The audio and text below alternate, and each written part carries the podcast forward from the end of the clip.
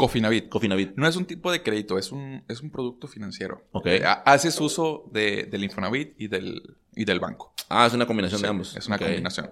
Obviamente, tienes que cumplir los requisitos que te pide el banco, ¿verdad? Ajá. No porque tengas acceso al crédito Infonavit, quiere decir que te van a autorizar el crédito bancario. Ok, Debido a que la- las cuestiones y los criterios son muy diferentes. ok.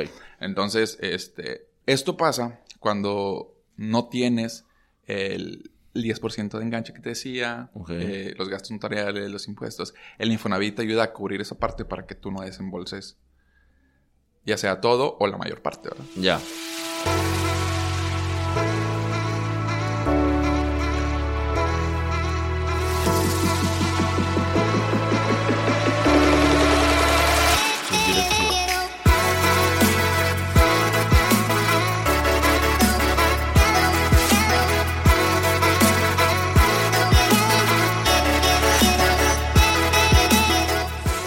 Bienvenidos a un episodio más de su apartado Por dónde del programa Sin Dirección. Por dónde es una sección creada con el objetivo de resolver ciertas dudas específicas en donde nuestros invitados son expertos en la materia y tratan de ir paso a paso desglosando cada una de estas dudas que nos van surgiendo sobre todo cuando pues vas llegando a la etapa adulta, ¿no? Ya vimos cómo arreglar el desmadre financiero, hoy toca cómo comprar casa y para ello invité a Arturo Jiménez, quien además de ser contador público, también es un asesor financiero e inmobiliario. Él nos explicó, ya como ya lo escuchaste al principio del episodio, lo relacionado con el Cofinavit, Infonavit, préstamos del banco. Así que si estás por comprar casa, este episodio te va a servir mucho para eh, la forma de hacerlo correctamente.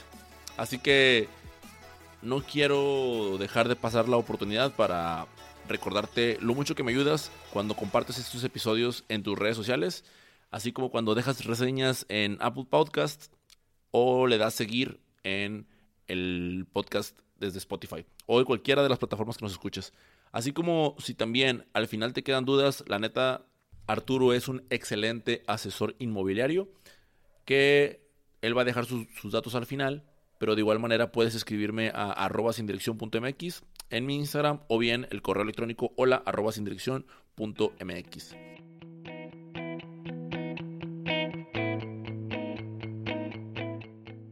Bienvenidos a un episodio más del programa Sin Dirección. El día de hoy nos encontramos con Arturo. El día de hoy vamos a estar hablando acerca de uno de los temas que tú nos pediste que empezáramos a tratar. Y en este caso es acerca de el comprar o rentar casa. Sin embargo, nos vamos a enfocar en uno solo porque la verdad es que pues es bastante extenso estar hablando de los dos. Y para ello tengo al experto aquí conmigo. Arturo, bienvenido. Hola Mike, ¿cómo estás? Es un gusto estar compartiendo contigo este espacio y con todo tu auditorio. Bueno, pues antes de, de entrar en, en materia, Arturo, me gustaría que me platicaras, este, pues ya antes de, de empezar la grabación me decías que pues tú eres contador.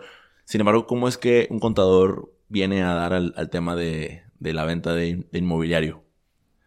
Bueno, eh, es, un- una larga historia, como se dice, pero eh, fue una, casualidad muy bonita el llegar aquí.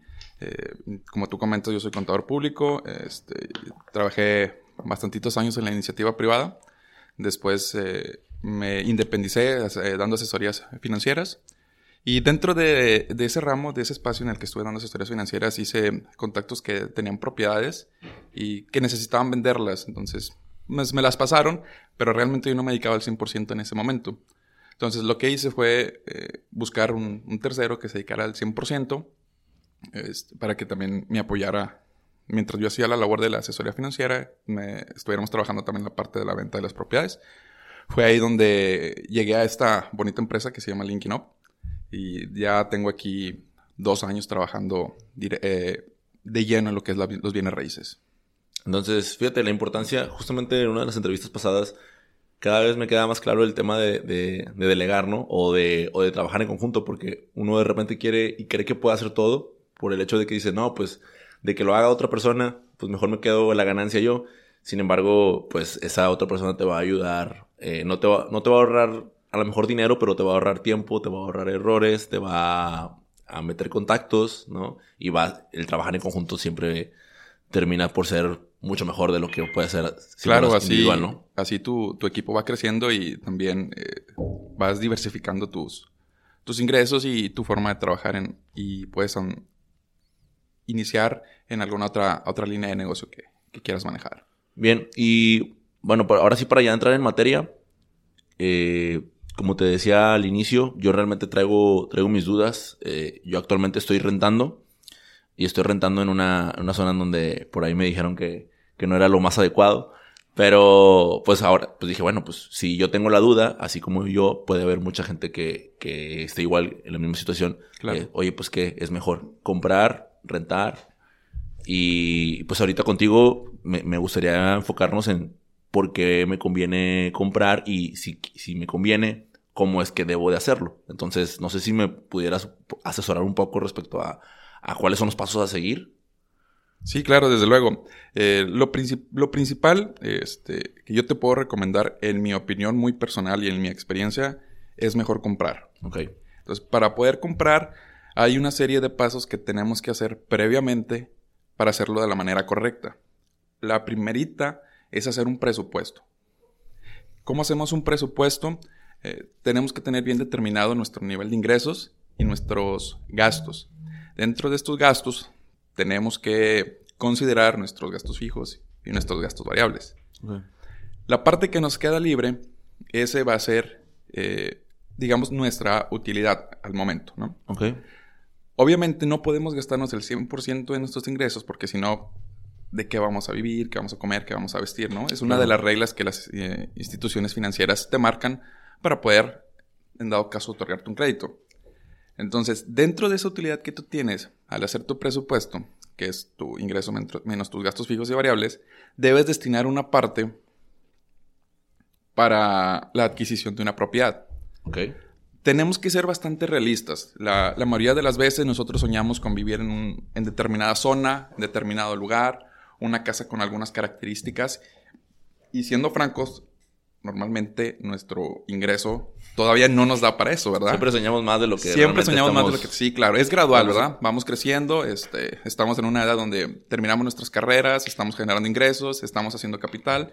Pero hay que ser muy realistas con eso. No podemos gastarnos todo nuestro dinero porque después afrontamos problemas en el futuro, ¿no? Entonces, una vez que tenemos ya determinado eso, hay que ver la manera de qué forma vamos a pagar. No siempre tenemos el, el 100% del capital ni los costos que surgen al, al hacer la, la adquisición de una propiedad. Llámese impuestos, llámese gastos notariales, eh, comisiones por apertura si vamos a utilizar algún crédito, cosas como esas tenemos que estarlos bien establecidos. Parte de la labor de un asesor inmobiliario es esta, brindarte la asesoría correcta en base a tus necesidades. Hay temas que sí podemos, o puntos que sí podemos generalizar, este, porque son muy comunes y es en donde caemos todos, pero la, la facilidad o la parte bonita de trabajar con un asesor es que va a ahondar en nuestras necesidades y el plan que vamos a desarrollar va a ser de acuerdo a las necesidades del cliente. No todos ganan lo mismo, no todos tienen los mismos gastos, no todos tienen las mismas necesidades. Entonces, esa es la parte de la parte buena de trabajar con un asesor financiero. Ahí- Digo, perdón, inmobiliario. Ahí en, eh, bueno, y también el hecho de que tú combinas ambas, ¿no? Porque ya estuviste como asesor financiero anteriormente y ahora eh, al estar como asesor inmobiliario, pues combinaste las dos habilidades dentro de, dentro de la misma, cuando cada vez que se te acerca un cliente, ¿cierto? Ah, es correcto. Porque yo me surgía la duda de eh, realmente la otra persona, porque así como yo, yo creo que ten- muchos tenemos ese problema y el cual deberíamos de quitarlo, que es un tabú de esa persona va a saber todos mis movimientos, o sea, todos mis gastos y todos mis, mis ingresos y a lo mejor puede ser que tú me digas que sí o puede ser que tú me digas que no, no sé, no sé si cómo sea que ocurre. Eh, es, es muy fácil identificar o hay unas pautas que te marcan la diferencia entre un asesor inmobiliario a un vendedor de casas. Ok, Un vendedor de casas solamente te dice, mira, esta es la casa y esto es lo que cuesta. Ok. No onda más. Entonces, y un asesor es de, bueno, ¿cuánto ganas? ¿Qué es lo que necesitas? ¿Qué estás buscando? ¿Cuál es tu presupuesto? Si te dicen que no tiene nada de eso, el verdadero asesor se sienta contigo y desarrollan un plan para poder llevar a cabo tu proyecto. Porque es un proyecto, ¿verdad? La Claro. adquisición de una propiedad es un proyecto. Claro, claro. Y normalmente las personas compran una, máximo dos veces en su vida, ¿verdad? Entonces, antes de ir a... a- ¿qué, qué sería primero? ir a ver las casas o armar mi presupuesto? Primero es armar el presupuesto. Ok. Porque va a ser de acuerdo a lo que, A lo que- a estoy que ganando, ellos- así es. cuánto estoy gastando y cua- cuánto sería el porcentaje que... Vamos a establecer un, un panorama en el que yo ya tengo...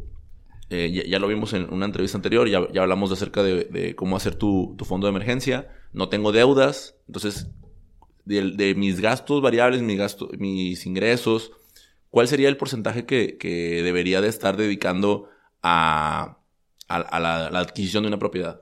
Eh, es, es variable porque, por ejemplo, el presupuesto de una persona soltera Ajá. no va a ser el mismo al de un casado que Claro. tiene, va a tener más gastos variables, ¿verdad? No sabes qué pueda suceder en el transcurso. Claro. Este, pero normalmente es entre un 40 a un 60%, ok, perfecto. no más. Ok, perfecto. Entonces, ya, ya, entonces entramos primero con el paso número uno, que es el, el armar el presupuesto. Entonces, ya vimos mis gastos, ya visto mi- mis ingresos, ya vimos todo eso. ¿Cuál, ya que tenemos el presupuesto armado, cuál sería el segundo paso? Ver qué, de qué forma vamos a adquirir la propiedad. Ok, Normalmente, y la lo que es la mayoría de los casos, no tenemos el 100% del valor de la propiedad. Entonces, ¿qué es lo que hacemos? Nos apalancamos financieramente. ¿Qué quiere decir? Que accedemos ya sea a un crédito hipotecario, a nuestro crédito Infonavit, o podemos hacer un cofinanciamiento entre Infonavit y bancario. ok. Entonces, ahora que, que ya empezamos, a mí cada vez que me dicen Infonavit, Cofinavit, eso es para mí, no tengo la menor idea de, de, de ninguno de esos temas. Es- Claro. ¿cómo, ¿Cómo es que funcionan esas instituciones? Porque algo de lo que sí me preguntaba en la audiencia es, o sea, ¿conviene o no conviene con entrar al Infonavit? Pues yo decía, primero hay que explicar como que qué es eso, ¿no? O sea, para poder entenderlo un poquito mejor. Claro. Mira, este tiene sus ventajas y sus desventajas cada eh, producto financiero o vaya, cada crédito que vayamos a utilizar. En el caso del, del Infonavit, el Infonavit es un derecho que tienen todos los trabajadores, este, siempre y cuando sus patrones hagan las aportaciones, ¿verdad? Ok, Este, estés bien, estés mal en buró, tú tienes derecho a un crédito Infonavit. La única afectación que te hace el, el buró, pues va a ser el monto del crédito que te van a otorgar. ok, Pero de que tienes acceso a un crédito Infonavit, lo tienes. ok. En cuanto al crédito bancario, la diferencia es que pues, llevas un proceso más riguroso para, para poder otorgártelo, ya que estás hablando con una institución privada, como son todos los bancos, y tienen sus reglas, sus políticas y sus normas para hacer el otorgamiento de, del crédito. Ok, Una de las diferencias entre Infonavit y bancario es que el, el banco, eh, el porcentaje máximo que te presta sobre un crédito eh, para una casa es el 90%. ok. Entonces, Una casa te puede prestar hasta el 90% de... del valor del avalúo. Ahorita andamos un poquito más en ese tema, pero el banco te presta el 90%. ¿Qué quiere decir? Que tú tienes que tener la solvencia para cubrir ese otro 10% restante, más los gastos notariales, los impuestos que se generan al momento de la adquisición. Que pues realmente, si no los tienes, pues va a ser muy complicado acceder al, al crédito bancario. Cu- Cuando, cuando se habla ya de la adquisición, eh, ¿cuáles serían los, los puntos? Porque, por ejemplo, yo escuché del tema del, del pago de las escrituras, que a lo mejor sería ya, que ya sería como paso final, pero cuando hablamos de, de, de un enganche, de créditos de apertura, o sea, ¿qué es lo que yo debo de tener contemplado a la hora de, de saber que voy a comprar una casa? O sea, ¿cuáles, son, cuáles, son- cuáles van a ser mis gastos? Claro. Mira, este, el valor de escrituración eh, va dentro de los gastos notariales, que son los honorarios del notario, eh, copias y trámites que necesitemos ante el registro público y el valor de la escrituración por la fe que está dando el notario al, al momento de, de la firma, ¿no? Y obviamente este, tenemos un, un impuesto que se llama el impuesto sobre adquisición de inmuebles, que también tenemos que pagarlo al momento de comprarla, alguna prop- cualquier propiedad. ok, Entonces debes de tener bien determinado primero la forma de pago y en este caso, como estamos hablando de un crédito bancario, debes de tener al menos de un 15 a un 20% del valor de la propiedad para poder solventarlo. Ya que, como te comentaba, eh, el aforo, que es como se le llama al porcentaje que te presta el banco sobre el valor del avalúo, es máximo del 90%. ok. El aforo es la cantidad que... El porcentaje que te presta El porcentaje que te presta el banco. Puede- el máximo es el 90, puede ser 80, puede ser menos, ¿da? dependiendo tu situación crediticia al momento en que estés solicitando el crédito. Eh, yo supongo, porque de lo que estuve eh, le- leyendo un, poqu- un poquito es que no es tan bueno tener un porcentaje tan alto de préstamo porque eso obviamente pues va a ser una, una cantidad muchísimo mayor la que le vas a estar pagando al banco. Esto además de que pues también el pagarla a veintitantos años tampoco es tan bueno eh, por el tema de, lo mucho que, que, te va a prestar y lo mucho que te va a costar. Entonces más allá de adentrarnos en ese tema, lo que a mí sí me gustaría es como, ok, suena muy bien el que el banco me preste el 90%, pero ¿qué, ¿Qué ventajas y desventajas tiene eso? O, cuáles son tus recomendaciones principales para una persona que, como te digo, o sea, no, no, tiene deudas, tiene, como, tiene cubiertas ciertas cosas y, siente que se puede aventar a, comprar una casa? Una de las ventajas de utilizar el crédito bancario es que es más difícil acceder, porque es más riguroso y tienes más requisitos que un crédito Infonavit. Ok. Y la ventaja de usar un crédito bancario es que la tasa de interés es mucho más barata que la del Infonavit. Oh, ya. O sea, que el Infonavit, aunque es un derecho para todos, pero es más caro. Claro, porque es mucho más fácil acceder. Obviamente te va a costar más. Ah, el riesgo el es... Riesgo, el riesgo de que no pagues es más alto y lo compensan elevándote la tasa de interés. Wow. Ok, ya, ya. Creo, creo, que ya va quedando un poquito más... Un poquito más claro. Entonces, son esas dos, dos formas, la que tenemos por derecho y la que es difícil. O sea, vamos a decirlo como el camino sencillo sería con el Infonavit, con una tasa mucho más alta y el camino difícil de acceder, por así decirlo, es en este caso de los bancos, por el, hecho de una tasa más baja, pero con más, con más requisitos. O sea, ¿cómo qué tipo de requisitos son los que te pone el banco? Por ejemplo, el, banco toma muy en cuenta tu capacidad de pago. Entonces, eh, tienes que presentar tus estados de cuenta, este, tu nivel de ingresos y obviamente ellos sí toman mucho en consideración los registros que tengas este, en, el, en el buro de crédito. Entonces, sí puede disminuir más el porcentaje que te vaya a prestar el banco o definitivamente, en el peor de los casos, pues, que te lo rechacen, ¿verdad? Ok.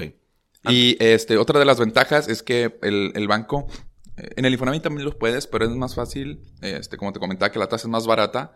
Puedes, este, si en algún caso tú tienes capital, te llega, no sé, por ejemplo, aguinaldo, utilidades, algún fondo de ahorro, o simplemente haces a un negocito extra y te cae dinero, puedes adelantar pagos o abonar al capital y te bajas intereses, le bajas tiempo, le bajas mensualidad, ya es cuestión de cómo tú te pongas de acuerdo, ¿no? Ok, ok, ok. Ahora, algo que se me pasó preguntarte, que quizás debió haber sido al inicio, eh, es, ¿te ha tocado de repente que llega, llega una persona a pedirte asesoría y le, y le digas, tú no estás listo para comprar una casa? Sí, sí me ha tocado. Digo, es la parte cruel de ser un asesor inmobiliario porque realmente tienes que ser realista. No puedes dar falsas esperanzas este, cuando no las hay. Ok.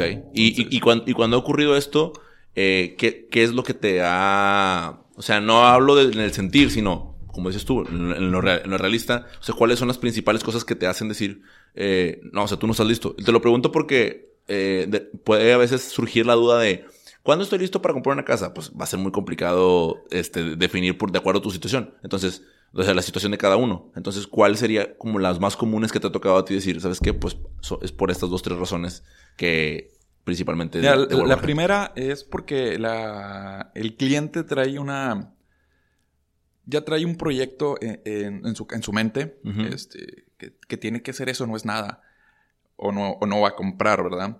Pero realmente su capacidad de pago, su nivel de ingresos, no le van a permitir acceder a ese tipo de propiedad que él busca.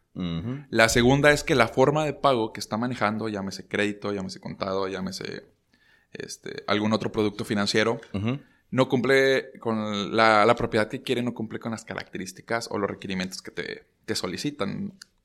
O la otra, que la, la, mayoría de las personas compran con crédito Infonavit, pues todavía no lo tienen autorizado o el monto del crédito no les alcanza para la zona donde gustan y, prefieren esperarse o, es sencillamente decirles, ¿sabes que Por el momento todavía no puedes, este, sí tienes un crédito autorizado, pero la casa que quieres, el crédito ahorita no te va a alcanzar para eso. Puedes moverte a alguna otra zona y ya el cliente decide si decide moverse de zona o simplemente decide esperarse eh, a que pasen algunos eh, meses o tal vez a vuelta de año para que el crédito suba. Bueno, super, ok. Eh, una de las dudas principales, aprovechando que estamos ahorita ahí en, el tema del Infonavit, es, una es cómo, cómo checar sus puntos, ¿no? Y la otra que me, que me hacían era, o sea, ¿conviene o no conviene entrar con Infonavit? Que yo creo que por ahí puede ser entrar la respuesta del depende, ¿no? O sea, depende de, de la situación de cada uno. Pero ahí en esas dos preguntas, ¿cómo podrías este, Es, muy fácil checar un crédito Infonavit. Ok. Te metes a la página de Infonavit, le pones precalificación, te, va a pedir, te va a pedir dos datos, que es tu número de seguro social y tu fecha de nacimiento, Ok, y te va a arrojar un valor estimado ok. Un valor O- estimado de... del crédito máximo al que puedes acceder. Ok, o sea, es- esta es la cantidad de lana que te, que te podemos prestar.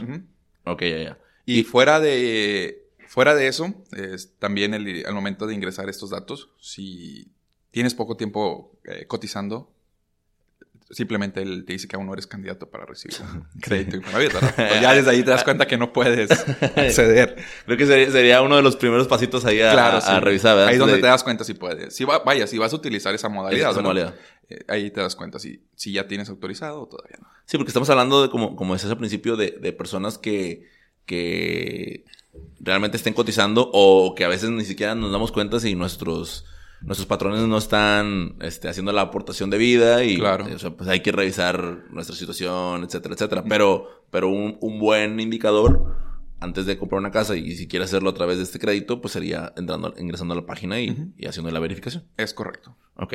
Ahora, ya, ya, ya determinando estas primeras dos eh, formas de pago, que tenemos el, el crédito bancario y tenemos eh, con riguroso y tenemos el Infonavit, que por derecho lo tenemos, hay, hay, un, hay un tipo de crédito más que se puede otorgar, Cofinavit. Cofinavit. No es un tipo de crédito, es un, es un producto financiero. Ok. Eh, ha- haces uso de, del Infonavit y del, y del banco. Ah, es una combinación Sí, de ambos. Es una combinación.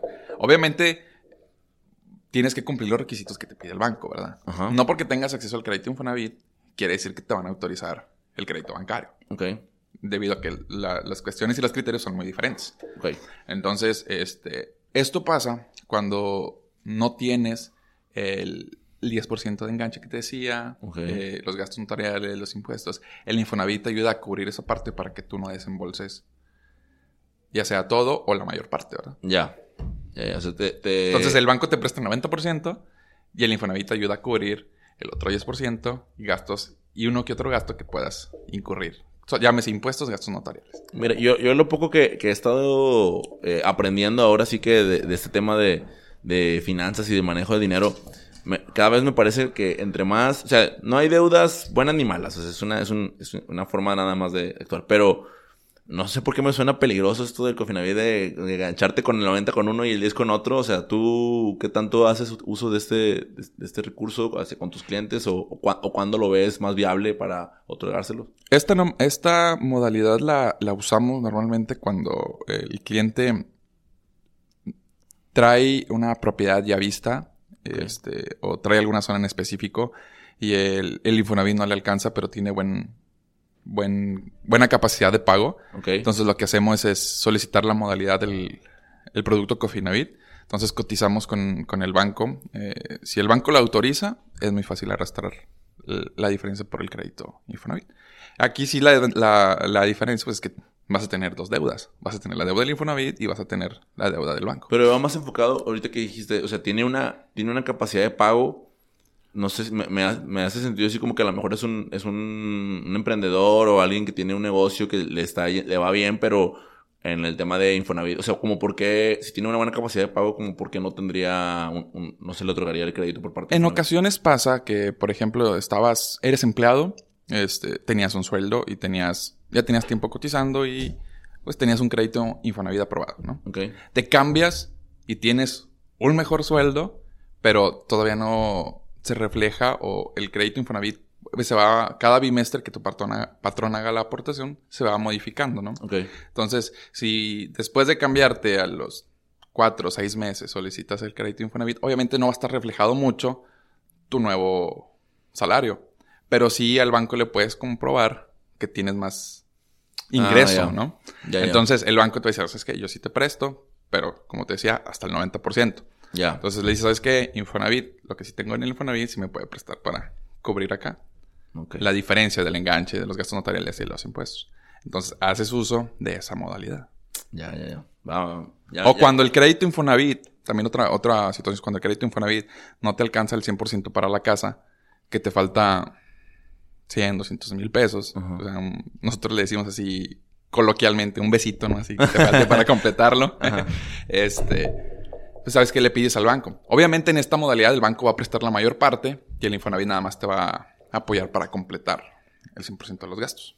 Ya, ya, ya. ¿Y, ¿Y, esto de Cofinavit existe como, o sea, como oficinas o algo así? ¿O simplemente el asesor financiero ayuda a, a en este caso, al, al, prospecto a hacer el trámite con ambas? Eh, normalmente los, todos los asesores financieros, si no es que la, bueno, la mayoría, si no es que todos, eh, tenemos nuestro equipo de, de créditos. Okay. Entonces, este, nosotros nos encargamos de hacer el, el cierre de la venta, este, hacer el, el, el correcto presupuesto, la, la, asesoría personalizada, ¿verdad? En, en, este caso, ya una vez que tenemos armado el proyecto o la forma de cómo vamos a, adquirir, ya definimos la forma de pago en base a las capacidades y todo eso, eh, lo transferimos o lo, lo movemos al área de créditos y nuestro, a nuestro compañero de crédito le decimos, es que este proyecto va con pura Infonavit, va con crédito bancario okay. o va con el, la modalidad de, de, Cofinavit. Entonces ya él se encarga de hacer los trámites correspondientes en el banco y en el Infonavit para llegar a la firma de las escrituras. Aquí otra cosa que quisiera agregar es que eh, hay muchos asesores que, como tú decías, ellos hacen todo. Aquí nosotros en el Linkin Up sí tenemos nuestras áreas de nuestros departamentos, la, el área de ventas, el área de, de créditos, para darle agilidad al, a los procesos. No, al no querer abarcar mucho, como normalmente si quieres abarcar mucho y, realmente trabajas muy poco. Uh -huh. Entonces nosotros eh, hacemos la, la primera parte, transferimos al área de crédito, el área de crédito termina y cerramos con la firma de escrituras. Ya. Y ahora sí ya, ya me quedó un poquito más claro. Eh, ya, te, ya teniendo estos primeros dos pasos, Arturo, que, que, repasando un poquito, primero hicimos nuestro presupuesto, ya definimos el presupuesto, y luego nos fuimos a la parte de la forma de pago, que en este caso ya sería elegir, digo, el, el hacer la adquisición de una, de una propiedad.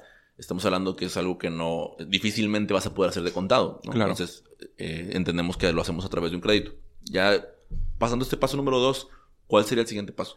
Es la búsqueda de la propiedad. Okay. Normalmente nosotros, eh, la, la, mayoría, todos los clientes, la mayoría si no es que todos, eh, lo primero que hacen es empezar a ver casas, sin tener el conocimiento o la exactitud de cuánto es lo máximo que pueden utilizar como, como apalancamiento financiero, llámese crédito Infonavit, llámese crédito bancario. Bueno, y, y aprovechando ahorita que estás haciendo ese, eso, esa observación, que efectivamente yo creo que todos lo hacen, lo hacemos igual. Lo hacemos, Primero buscamos la casa y luego vemos cuánto si vamos a pagar.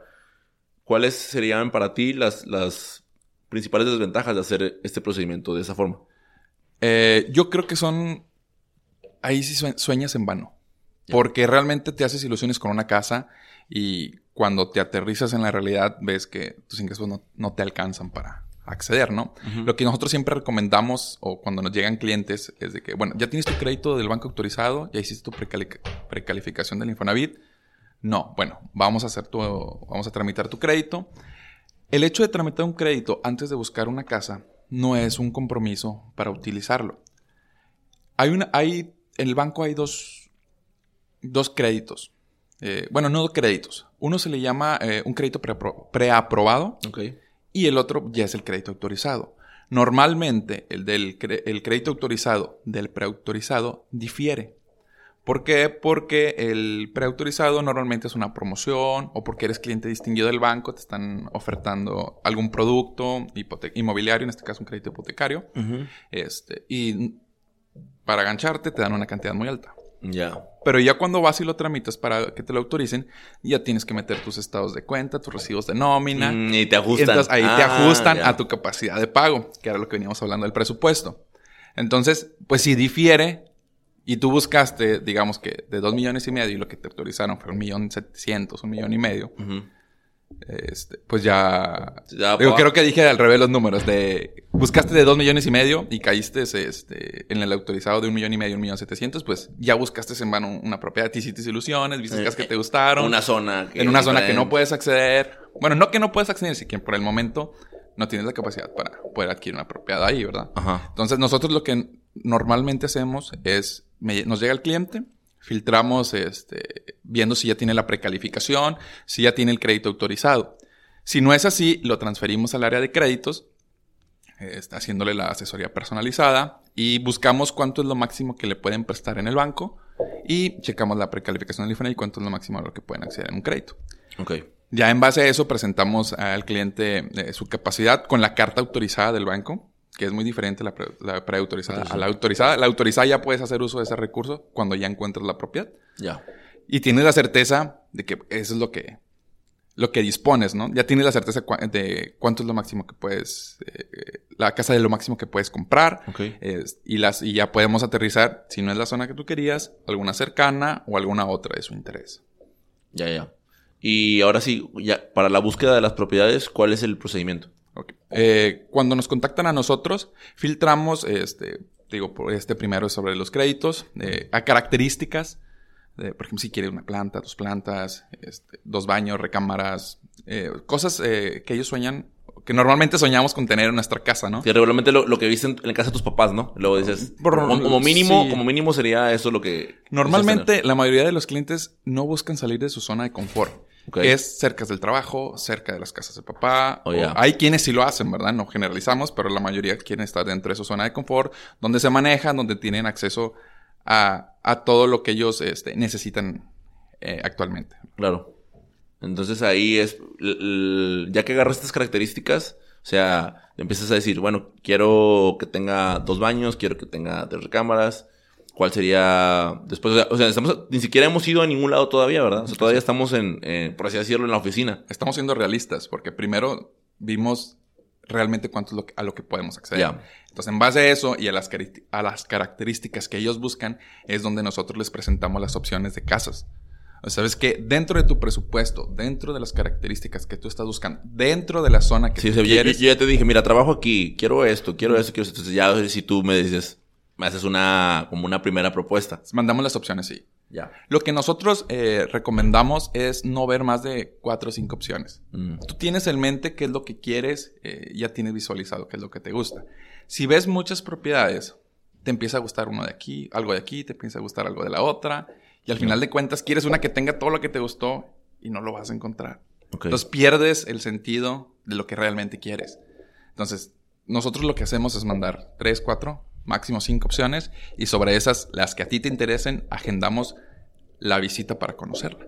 Una visita presencial al inmueble. Ya, creo que ya, ya también entendí esa parte. Y una vez que tenemos ahora sí que las cuatro o cinco opciones, agendas la visita y es el asistir, que no, no me gustaría como, como hacerla menos, ¿no? O sea, el, al momento que vamos al- a la propiedad, ¿cuál es el procedimiento ahí que, o sea, qué es lo mejor para mí? ¿Qué, qué es lo- ¿En qué me debo de fijar? O sea, porque una cosa es que tú me das las opciones y, y estando yo ahí es como, ah, ok, pues voy a hacer, en- en- ¿con base en qué voy a hacer mi comparativo? Nosotros, eh, en base a lo que a las características que tú solicitaste, nosotros Ok. lo que te mandamos es en base a lo que tú estás buscando dentro de tu O sea, pa- presupuesto. pa- para eso tengo que tener bien claro qué es lo que quiero primero.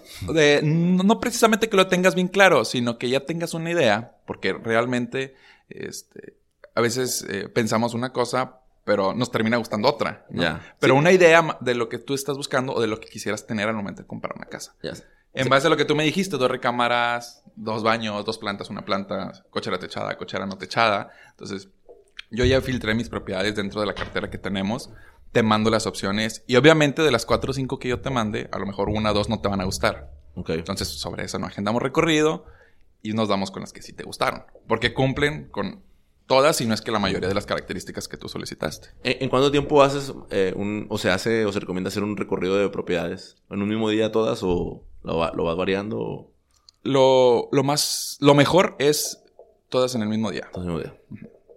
Ayuda más a, a hacerlo tomar. Sí. Normalmente, eh, como la, la, la generación, eh, las personas de nuestra edad, que es donde está enfocado tu programa, es fuera del horario de trabajo, ¿no? Que normalmente es de 5 o 6 de la tarde, entonces las visitas pues, ya son de 6 en adelante.